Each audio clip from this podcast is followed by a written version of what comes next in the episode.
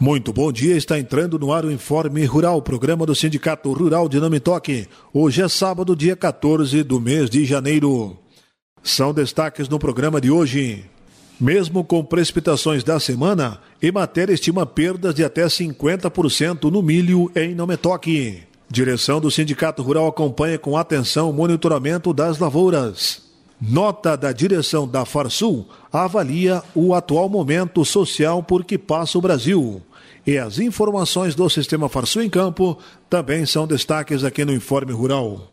E nós já estamos aqui no Informe Rural deste sábado com a presença da presidente Teodora para trazer os assuntos da semana, os assuntos que mais ganharam notoriedade nesta semana através de ações da direção do Sindicato Rural liderado aqui pela presidente Teodora, que vai então cumprimentar os ouvintes aqui do Informe Rural e trazer estas informações. Satisfação, presidente, muito bom dia. Bom dia, Antônio Sadi, bom dia, ouvintes do nosso programa semanal Informe Rural, programa do Sindicato Rural de Nometoque, que tem extensão de base para os municípios de Vitor Greff e de Lagoa dos Três Cantos. O setor agrícola defende políticas de longo prazo para irrigação esta é novamente a temática de reportagens e de anúncios feitos na imprensa estadual. As entidades do setor estão solicitando novamente a adoção de programas destinados à conservação do solo e de informações meteorológicas seguras. O nosso estado, que pretendia colher cerca de 6 milhões de toneladas de milho nesta safra, terá novamente sua expectativa frustrada pela estiagem, chegando com sorte a um volume de 13,5 milhões de toneladas, conforme o cálculo da rede técnica da CCGL.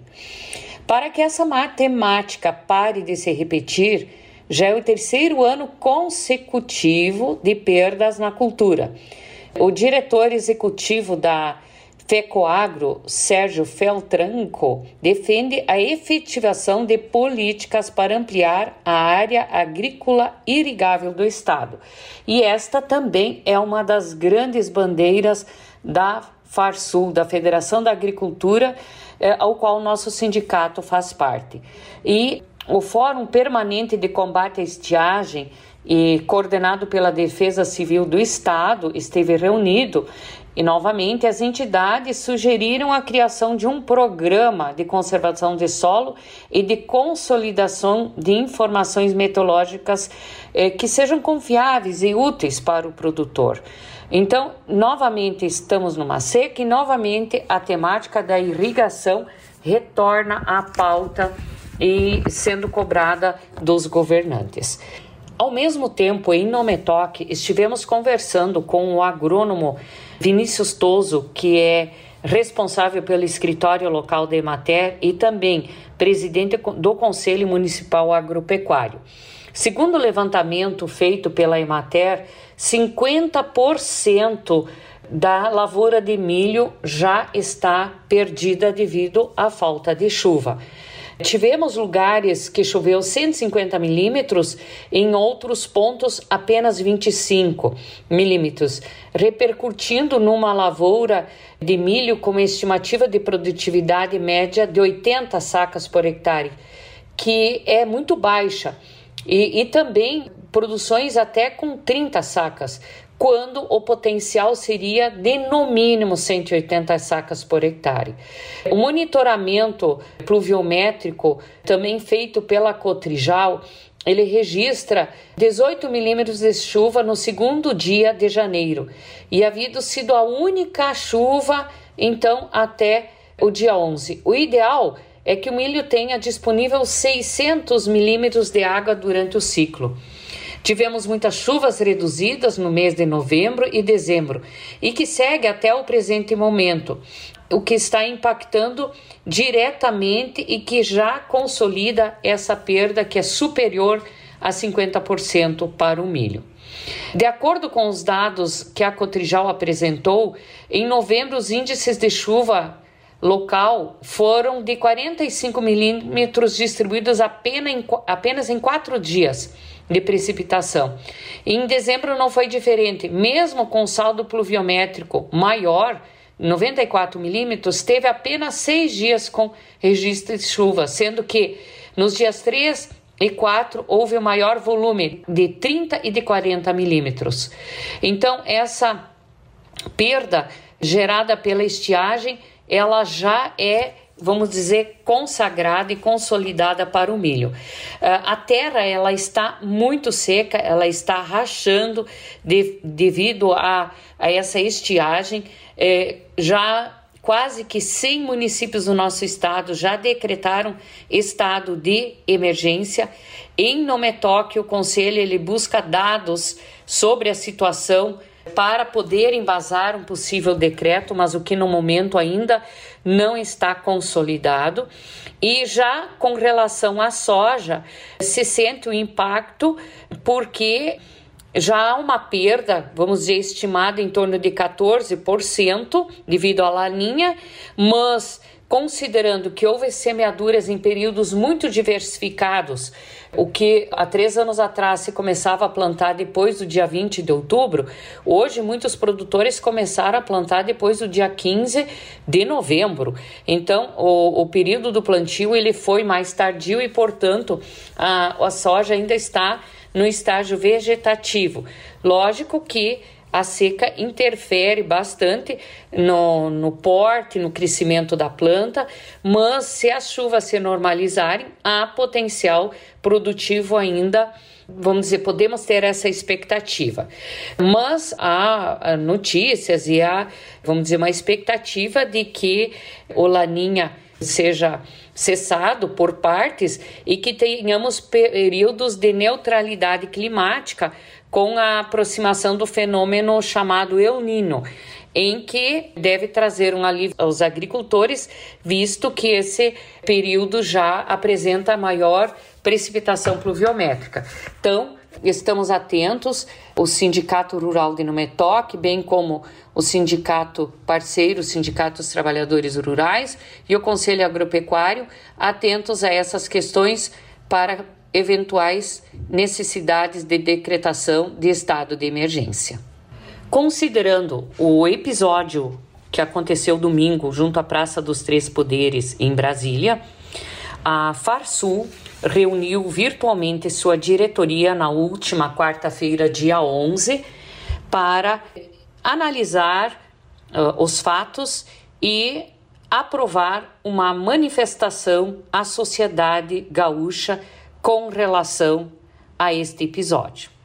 Assim, na quinta-feira, dia 12, foi publicado uma nota à sociedade assinada pelo presidente da Farsul, Gedeão Silveira Pereira, a toda a comunidade gaúcha.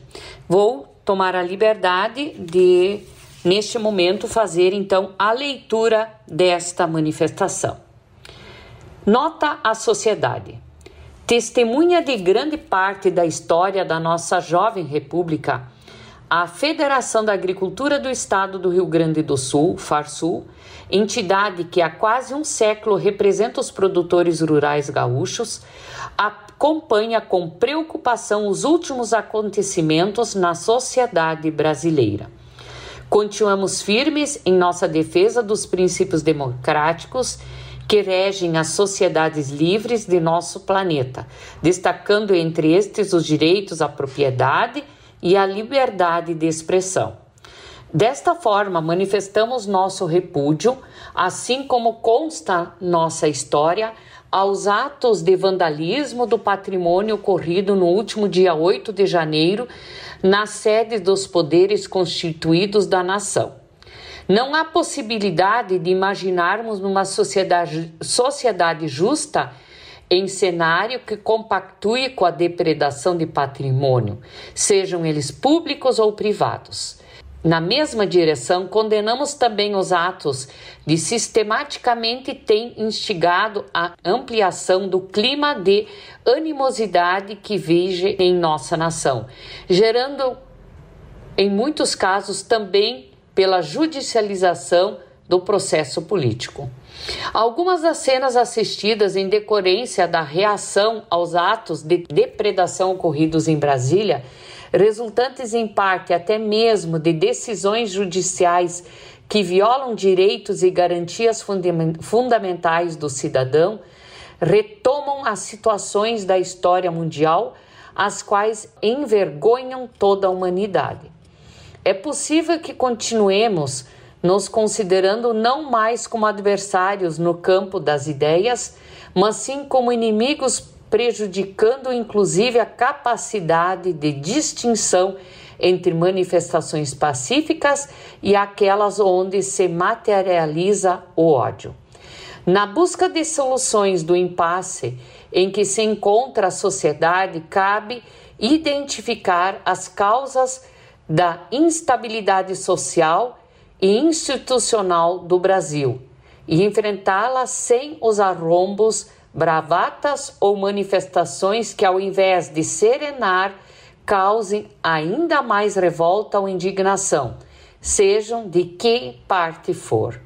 Sabemos que neste momento as divergências em muitos campos são gigantescas, mas continuamos a ser brasileiros vivendo em uma mesma pátria, e isso deve ser o suficiente para que haja limites aos anseios dos segmentos da sociedade. Temos uma nação a construir nossa curta história republicana ainda carece de amadurecimento e, para isto, precisamos, mesmo das, nas divergências, encontrar os pontos de equilíbrio e rumar ao futuro.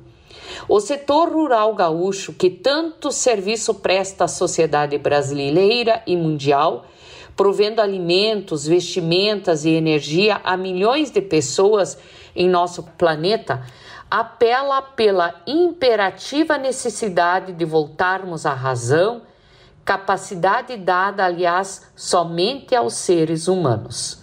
Assina Gedeão Silveira Pereira, presidente da Farsul. Quem quiser o conteúdo integral desta carta, estaremos publicando nas nossas redes sociais para conhecimento da comunidade de Nametoque e região e de todos os associados. Assim encerramos este segundo programa do ano de 2023, desejando a todos um ótimo final de semana. Muito obrigado, presidente. Bom final de semana. Esta, então, a senhora Teodora Berta Sulili Kmaier trazendo aqui no Informe Rural os assuntos da semana tratados pela direção do sindicato.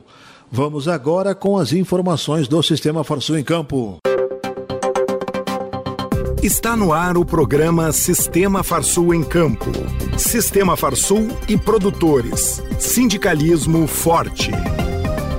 Neste programa especial de início de ano de 2023, o economista-chefe da Farsul, Antônio da Luz, fala sobre as perspectivas do setor para 2023.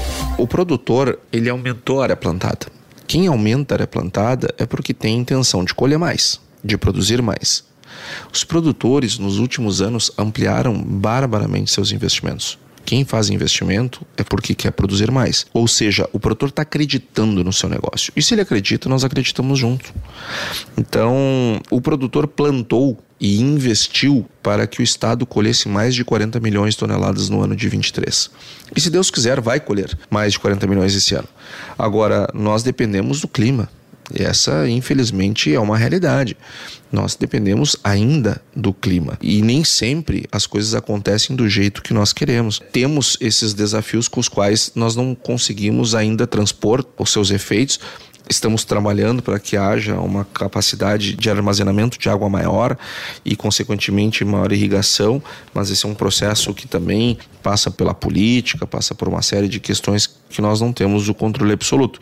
Agora, eu não tenho dúvida que o produtor plantou para colher bem investiu para colher bem e tomara que ele consiga colher os frutos do seu esforço, do seu risco, de todo o seu trabalho que ele fez para atingirmos esses patamares. Imaginamos que o maior crescimento da safra 23 não será nem no verão, será no inverno. No inverno nós estamos esperando novamente um crescimento de dois dígitos. O trigo se mostrou uma cultura muito interessante neste ano e nós não temos dúvida que ela será ampliada no ano de 2023 famílias, justamente no passo e na caminhada do programa Duas Safras.